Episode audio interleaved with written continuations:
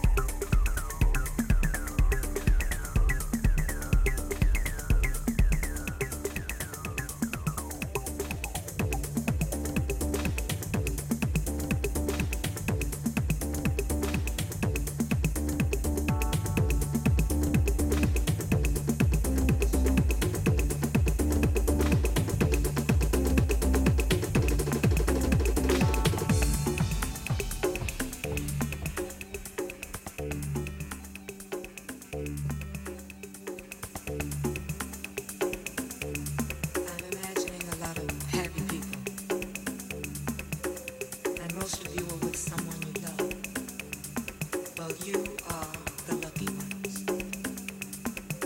All over the world, there are lots of people who are alone tonight. I imagine most of us have been in that situation at some time or another. I know I have. Recently, I heard a most beautiful song with a dynamic lyric that really expresses this feeling of loneliness.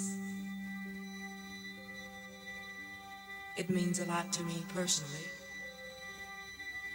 and I'd like to share it with you. I think you'll see what I mean. I mean.